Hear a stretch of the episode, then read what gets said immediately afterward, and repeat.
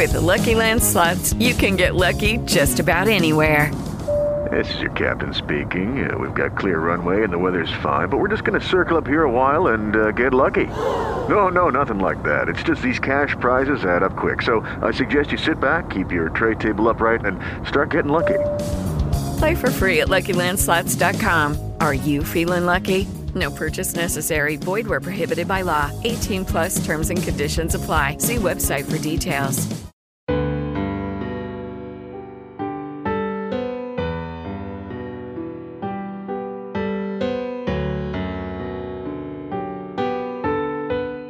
Nos encontramos en el podcast Educando Juntos, que está impulsado por la Fundación Lidia García.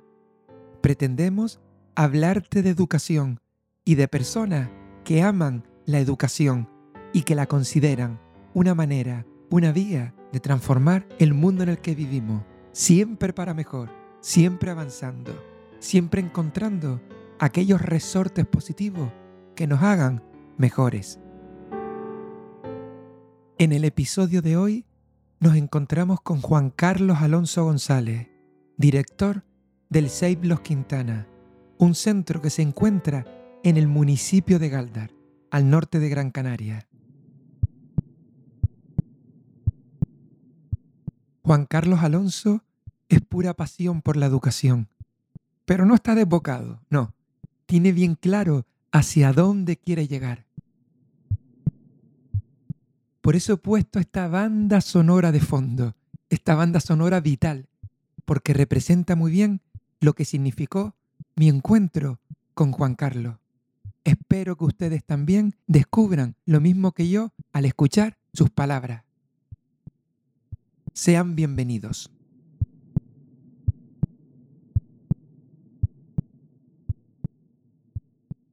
Nos acompaña Juan Carlos Alonso. Alonso González. Alonso González, que es el director del SEI Los Quintana, que es un colegio que está en el municipio de Galdar. Estamos en Educando Juntos, que es un podcast que está impulsado por la Fundación Lidia García.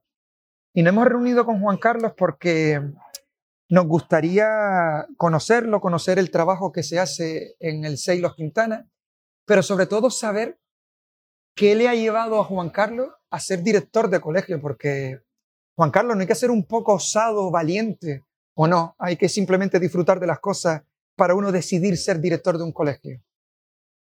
Hombre, yo siempre digo que cuando me acerqué a la dirección, en ningún momento me movió pues querer estar por encima o tener un poder o tener control sobre la situación. Lo que me mueve a mí es mejorar la enseñanza, mejorar la escuela. Lo que me mueve es poder transformar la educación y eso lo llevo haciendo desde que soy profe, profe de educación especial, intentando pues trabajar con el alumnado de forma afectiva, intentar ayudarles a salir para adelante, darles oportunidades. Y al final, pasar a la dirección supone no influir solo en aquel alumnado que está directamente con él, sino de poder de alguna manera influir en toda la estructura de un centro, en las personas que tienen que enseñar y un poquito pues transmitiendo pues a lo mejor humildemente pues mi amor, mi, mi forma de hacer las cosas, pues lograr pues que mejore la, la, educación, que al fin y al cabo es que mejore la forma de vivir en la escuela de los niños. Porque a los políticos les asusta tanto poner la palabra amor en las leyes educativas. Ponen la palabra libertad, igualdad, eh, hablan de muchas emociones, de sentimientos, pero nunca ponen la palabra amor. El otro día pasó por el cole una, una orientadora que pasa puntualmente y ella se quedó mirando el cole de una manera con, con, unos ojos muy especiales, ¿no? Como que se quedaba maravillada de, del cambio que había visto en el cole. Y me decía como que veía en el cole más luminoso, como que veía el, colegio con una claridad diferente. Y eso a mí me llegó al alma, porque vale, sí, uno puede mejorar la infraestructura, un techo nuevo, eh, pintar un espacio y queda tan bonito, pero que hablara de emoción, que hablara de luminosidad, a mí me pareció algo súper bonito, me salió las lágrimas y todo. Y, y yo le decía, mira, la verdad que yo creo que, yo creo que, es porque las cosas que estamos haciendo las hacemos con amor. Y es cierto que yo le decía, en educación hablamos muy poco de amor. Y realmente estamos con niños, debería ser la palabra que utilizáramos todos los días. Sí, eh, incluso ahora que hay un conflicto bélico en los medios de comunicación, porque hay otros conflictos bélicos. Eh, en los colegios parece que se habla del, del la paz y, y, es un poco como siempre a destiempo, ¿no? Celebramos un montón de días, celebramos un montón de días y yo creo que a veces perdemos el norte, ¿no? Es, es como que algo, algo en los colegios que se, se, trabajan tantos valores de la igualdad, del Día de la Paz, pero sin embargo, o por ejemplo, le decimos a los niños de que lleguen al colegio que tire el papel a la papelera y después salen del colegio y tiran el papel al suelo. O sea, algo en estos proyectos que hacemos para inculcar, inculcar valores falla, ¿no? Al final no estamos consiguiendo el objetivo. Quizás a lo mejor si metiéramos más amor en todo este asunto, ¿no? Más la palabra y, la emoción del amor, hiciéramos las cosas cada vez con más amor, pues a lo mejor es cuando empezaría a cambiar todo eso, ¿no? ¿Qué crees que tiene que existir en un colegio para considerarlo colegio? Porque un colegio es un entorno educativo. ¿Qué elementos crees tú que son esenciales? Se te van a quedar algunos atrás, seguro, pero así que te vengan... A mí lo que me viene a la cabeza es la palabra profesorado. Y me viene la palabra profesorado porque son los adultos que están en el centro. Hablamos muchas veces de educación emocional y no nos damos cuenta de que quizás somos arrogantes cuando decimos, quiero dar educación emocional, porque realmente la inteligencia emocional personal yo creo que nos está fallando a todos un poco. Entonces, si yo pusiera un elemento en los colegios sería formación en educación emocional para el profesorado. Para, porque cuando estemos nosotros equilibrados, cuando estemos nosotros bien, cuando seamos capaces de amar, de estar serenos y tranquilos, será cuando realmente podamos transmitir, porque la educación emocional yo creo que no se enseña, se muestra con el ejemplo, eh, es lo, lo que hacemos al día a día, el día a día, cómo nos afrontamos las situaciones en el aula, cómo solucionamos un problema. Entonces yo pienso que profesorado y educación emocional para el profesorado es un elemento fundamental. El amor, por supuesto, el amor, por supuesto, y después mmm, yo pienso que nos hemos olvidado de la, de la esencia, nos hemos olvidado un poco de los proyectos educativos. Cuando yo empecé a trabajar se le daba un montón de importancia al proyecto educativo, aquello de la finalidad, qué tipo de ciudadano queremos formar, a dónde queremos llegar con el alumnado. Y eso parece que se ha diluido. Diluido, como que sí. ya no es importante. Ahora lo que importa es hacer cosas. Hacer cosas. La Consejería de Educación te, te bombardea con un montón de proyectos diferentes. Salud, eh, igualdad, eh, medio ambiente. Pero a lo mejor realmente deberíamos de ir cogiendo uno a uno e ir implementándolo en los centros como con más calma para que enraíce, para que realmente forme parte de la vida de las personas, ¿no? Entonces yo pienso eso, que quizás falta un elemento que yo creo que es importante, es el poder consensuar en los centros educativos los valores que compartimos, porque realmente esos valores son las raíces de nuestro árbol, ¿no? Y con nuestro amor, con, con lo mejor de nosotros mismos, nutrir esas raíces, esos valores y poder llegar a una visión también de la escuela que compartamos. Mientras no hagamos eso en los centros, seguiremos cada uno un poco yendo por un lado y sí, haremos muchas cosas, pero será eficaz. Y la pasión, ¿no? El sentir uno que le apasiona educar, que le apasiona formarse, que le apasiona equivocarse, el, el, el, el, no ver en todos esos procesos como algo poco natural, sino todo lo contrario, que forma parte de nuestra vida, la pasión la pasión dentro de un cole, Juan Carlos, o es complicado que nos apasionemos? Hay alguien que dice que aunque un 2 un, un, 2, un 8% de los docentes están apasionados, el colegio tira para adelante. Pero... Hombre, yo pienso que, que, que la gente a veces puede tener pasión, pero la pasión es un elemento súper importante para mí, es como el motor, como lo que enciende la llama, pero hace falta algo que después mantenga esa llama. Claro. Hace falta elementos como como formación o como perseverancia, porque podemos tener pasión en un momento dado, pero si no tenemos el norte, no tenemos un rumbo, entonces la pasión es yo creo que lo que nos hace dentro que nos queme algo, que, que queramos lograr cosas y después hace falta la serenidad suficiente como para que trazar un camino. Y insisto, pero no un camino puesto por un proyecto de dirección que llega a un centro o, o, porque la consejería o porque Europa nos dice que este es el camino, sino porque el propio claustro cree en lo que va a ser. Y yo creo que la pasión se puede transmitir. Yo, yo, yo ya he llegado a la conclusión de que yo no puedo cambiar a nadie. pero sí puedo transmitir o puedo ser ejemplo, o puedo, o, o podemos dialogar y llegar a acuerdos para que la cosa mejore. ¿no? Es difícil mantener ese equilibrio. Algo que yo admiro por, de ti es el equilibrio ese que estás comentando de la formación y la pasión. A veces tienes que luchar mucho para mantener ese equilibrio. Yo, yo es que soy contrario a la lucha totalmente. Yo soy más de la palabra fluir. ¿no? Cuando estás en un centro educativo, los, lo- las situaciones que se van dando en el día a día, eh, a- a- depende de, la- de las gafas que te pongas. Eh, porque a lo mejor una situación, lo mismo pasa en clase, ¿no? En clase un niño se equivoca y tú puedes sentir frustración porque no has sabido enseñar del todo, o puedes sentir que el niño no es capaz o que no le has enseñado bien, o que el problema lo tiene el niño, es que no me has atendido y te puedes hasta enfadar. Y lo mismo pasa con los adultos. Entonces, al final fluir es al revés, es el descubrir que eso es un momento importante también en la vida de ese niño, en tu vida, y gestionarlo de una manera en que eso que está sucediendo pueda encauzarse en algo maravilloso que haga que mejore el niño y sobre todo que mejores tú.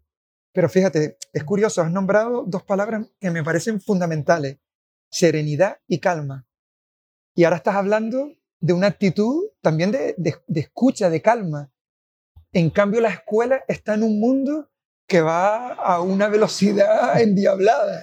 Eh, eh, sigue estando la escuela siempre a contracorriente. Sí, eso es como ahora que es la evaluación y te vienen los profesores y dicen, no, es que tengo que dar todo esto, todo esto como si nosotros pudiéramos en, una, en un cerebro humano poner un aprendizaje como en 10 minutos, ¿no? Y, y el niño tiene que aprender esto para evaluarlo. Claro, yo pienso que hay que parar un poco. También pienso que el currículum nos lo hemos tomado y nos lo han impuesto de una manera como muy prescriptivo.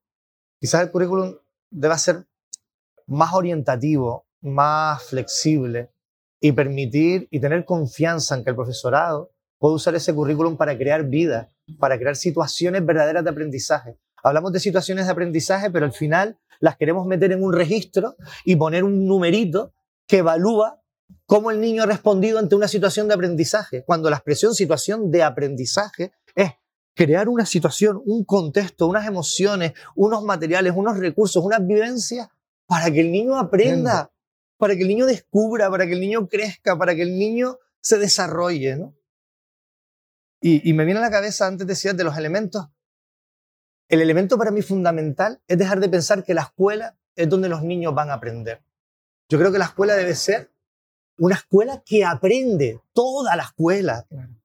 Aprende el niño, pero aprende el profe, aprende el padre, aprende el proveedor que llega, aprende el vigilante de comedor. Y si nosotros tuviéramos esa conciencia y cuando hablamos con- entre nosotros, los profesores y la gente, estuviéramos hablando de, pues precisamente pues de metodología, de lo que vamos a hacer en el aula, de, de determinado niño, de cómo pues estar más cerca de él, cómo escucharlo, cómo acompañarlo en su situación, pues a lo mejor ya estaríamos viendo ese cambio de escuela. Por eso hablo de no lucha, sino de parar, observar, ver, escuchar y sobre todo también la capacidad del profesorado de seguir aprendiendo, de buscar respuestas.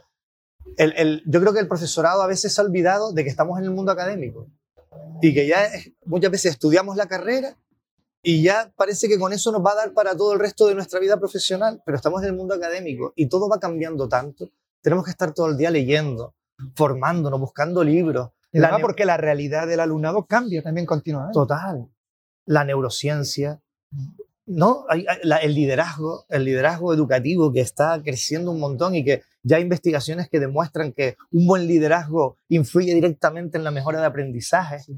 Entonces, claro, si todos subimos de espaldas a eso y seguimos cogiendo el libro, abriéndolo por la página 25, haciendo la actividad 7, 8 y 9, pues al final lo que estamos haciendo es no aprendiendo, sino reproduciendo un modelo de memoria inútil en el que no va a ser que nuestros niños cuando sean grandes tengan una vida de satisfacción, de desarrollo personal, de felicidad, de vivir en calma y en paz.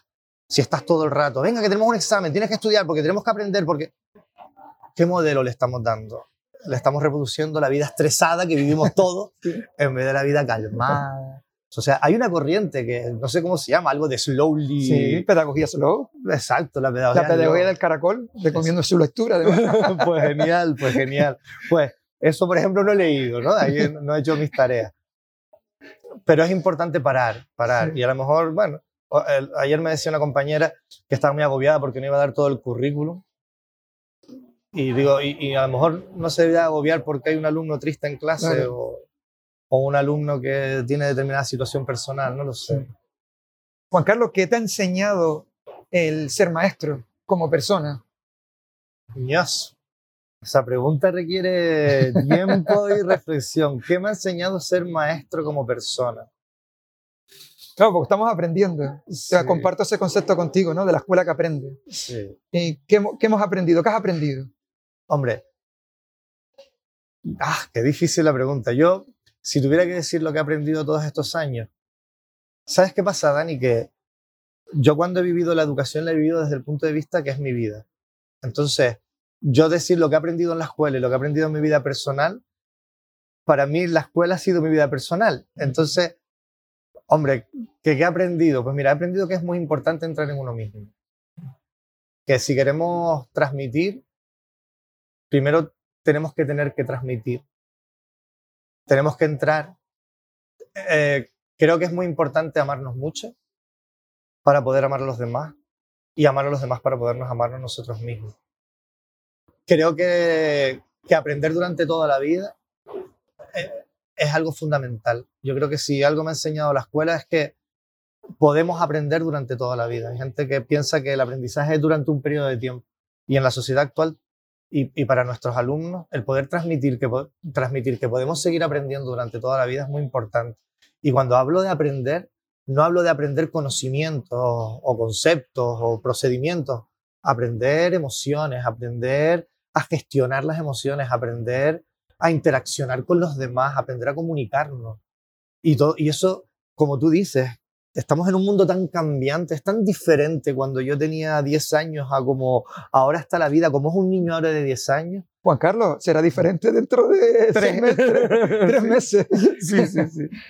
Entonces, claro, si no, si no estamos capaces de... Yo, yo lo que he aprendido es que y hoy que con las nuevas tecnologías, que te pones en una página web y, y te viaja un señor que de su tiempo libre, de su tiempo y gratuitamente te hace una conferencia y te dice lo que piensa y sus emociones.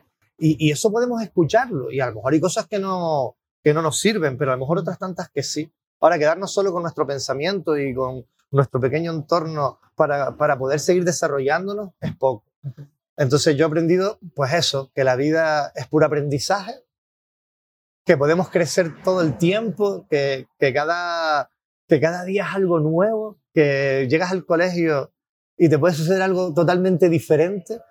Y, y, si hay algo que sí me ha dado los últimos años, Dani, es que cualquier situación que se pueda presentar, si paras un poco y respiras, puedes dar una respuesta llena de amor, llena de, de resultados positivos. Pero si afrontamos las cosas desde el estrés y desde luchar y desde la queja o desde mm, solucionar el problema rápido sin parar a escuchar, a ver, a reflexionar. Fíjense, matemáticas Newton, lo que yo le digo a mis niños, primero comprende, piensa, ejecuta y después responde. y al final es la vida misma. Claro.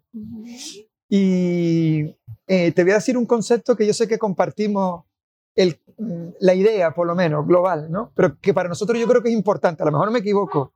Y es, es una palabra que puede resultar muy romántica, pero yo, bueno, te la voy a soltar. Comunidad educativa hacer comunidad, hacer grupo.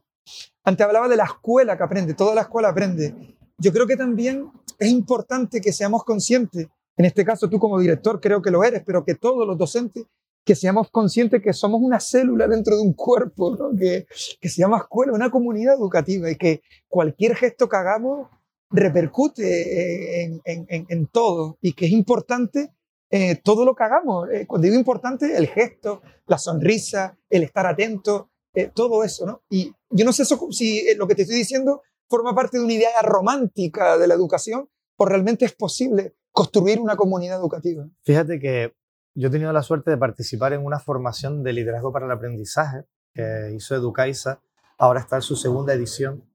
Y aparte del concepto de la escuela que aprende, está el concepto de comunidad profesional de aprendizaje dentro del equipo de profesores. ¿no? Crear una comunidad profesional de aprendizaje. Antes hablaba de valores compartidos, de la visión compartida, de tener clara cuál es nuestra misión. Y, esa reflexión del equipo de profesores conjunta, donde podamos contrastar, donde podamos crear y construir entre todos esos valores, ese modelo, esa visión que queremos llegar, yo creo que es fundamental. Fíjate que hace poco hice una formación de aulas hospitalarias y claro, en, esos entornos educativos, eh, el tema de, de la dificultad, el tema de la muerte, el tema de la enfermedad está muy presente, ¿no? Y se hablaba varias veces de la importancia del grupo humano, ¿no?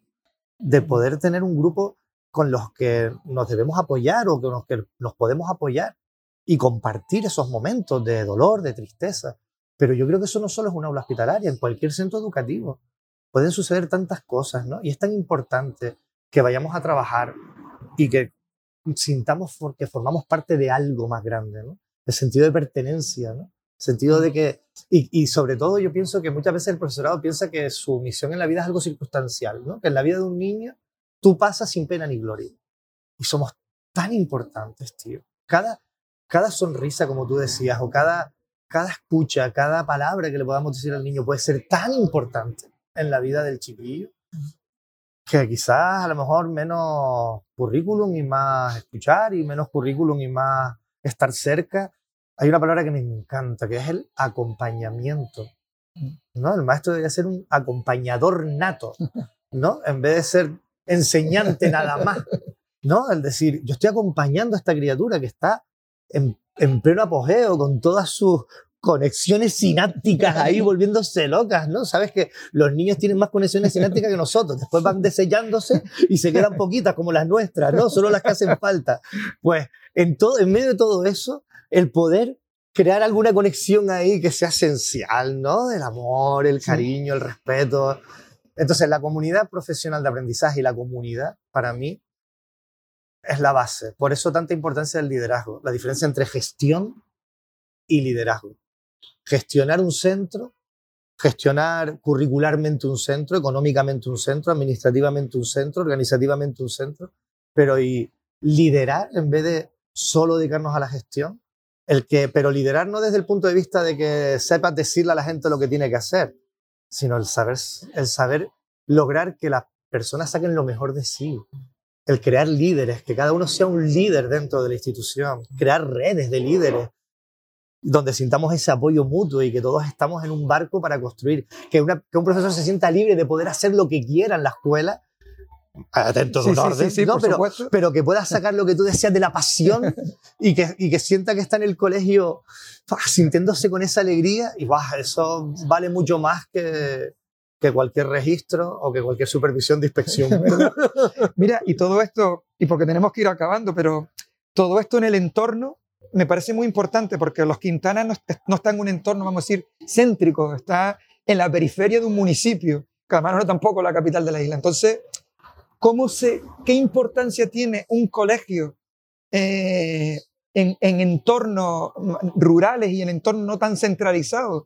¿Cómo influye, cómo es ese trasvase de, información entre la comunidad educativa y, el entorno que le rodea si es importante, si no lo tanto, porque yo a veces creo que este tipo de colegios como los Quintana tienen una importancia vital en el entorno, mucha más que otros colegios que están, por ejemplo, en el centro de una ciudad, ¿no?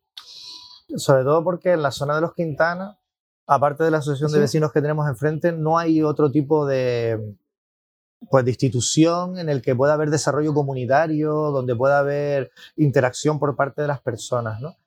Los Quintana, en verdad, es un centro en ese sentido un, poco especial, porque date cuenta que nosotros, eh, eh, donde está el centro, lo más cercano son tres o cuatro casas. Después, a nuestro centro acuden de un montón de pueblitos diferentes, Piso Firme, Agasal, eh, la zona de los Quintana, pero el centro está como un poquito aislado, en verdad. También viene mucho alumnado de Agaete. Entonces es verdad que el crear una comunidad en los Quintana supone el que realmente los Quintanas sea la referencia de todas esas personas que se unen en, esta comunidad común, en esta, en esta institución que es común a, esas personas, pero tiene su dificultad. Hombre, en el, en el cole hay un AMPA espectacular que está haciendo un trabajo increíble para poder darle servicios a las familias. ¿no? Es verdad que con la pandemia, a mí me encantan los padres en la escuela. A mí me encanta que los padres entren, que los padres participen. ¿no? Pero claro, la pandemia nos ha cortado un poco ese rollo, ¿no? De, de, poder. Yo siempre he dicho que me encanta un colegio donde se pueda confundir un maestro y un padre, ¿no? Pero, pero sí es cierto que Lampa hay pues, servicios de acogida temprana, recogida tardía, poniendo actividades para que pueda ser también un, un espacio más allá de la propia enseñanza y escuela, sino también algo cultural, de desarrollo, de que los niños tengan una actividad pues, saludable, lúdica y tal. Pero, pero eso me lo anoto para, para ir viendo o hacer una, algún tipo de hoja de ruta y tal, porque es complicado. No, no es un centro que esté en un barrio o en un pueblito donde todo el mundo tenga la identidad de ese pueblo Claro. o de ese barrio. ¿no? Hay gente de los Quintana, pero hay muchos de otras zonas. ¿no? Pero me lo anoto, me lo anoto. Mira, para terminar, eh, bueno, te voy a hacer una cuestión quizás complicada, no lo sé. Eh, todo acaba, entonces llegará un momento que tú no seas el director de los Quintana. ¿no? Entonces tú pasas un día delante, de, vas a la farmacia que esté ahí al lado y pasas delante del cole y dices, ¿qué te gustaría pensar en ese momento? Yo siempre he pensado, claro, cuando yo te hablo de un proyecto de transformación de la escuela, si no lo, si no lo, acompañamos, si no lo acompañamos con la palabra sostenible en el tiempo, no sirve de nada. O sea, hacer una transformación para que cuando, que dependa de un- una persona que está allí, hombre, yo lo que espero es que el camino, que el camino que se ha iniciado, que las metodologías que se han intentado implementar, que, eso, que esa comunidad profesional de aprendizaje, ¿no? se mantenga. ¿no? Yo fui director hace poco en otro centro y es importante los líderes por eso y crear redes de líderes y poder dejar atrás gente que pueda mantener el proyecto. Pero cuando hablo del proyecto no quiero que se diga que se vea como el proyecto de Juan Carlos, sino el proyecto que quiera la comunidad. Que, que en ese momento sea necesario, porque mañana van a haber otras necesidades, va a haber otra situación y otras personas también. Entonces, ¿qué, qué espero? Pues entrar y sentir lo que decía aquella orientadora. Aquí hay luz, hay amor y hay calma. Pues Juan Carlos, muchas gracias porque creo que nos has transmitido todo eso. Sí, sí, no me pongas esa cara arrugado. que nos has transmitido todo eso y si alguien dice alguna vez, pues pongo un maestro en tu vida, pues yo pues pongo un Juan Carlos en tu vida. Muchas, gracias. Juan Carlos. Gracias a ti, Dani, de verdad.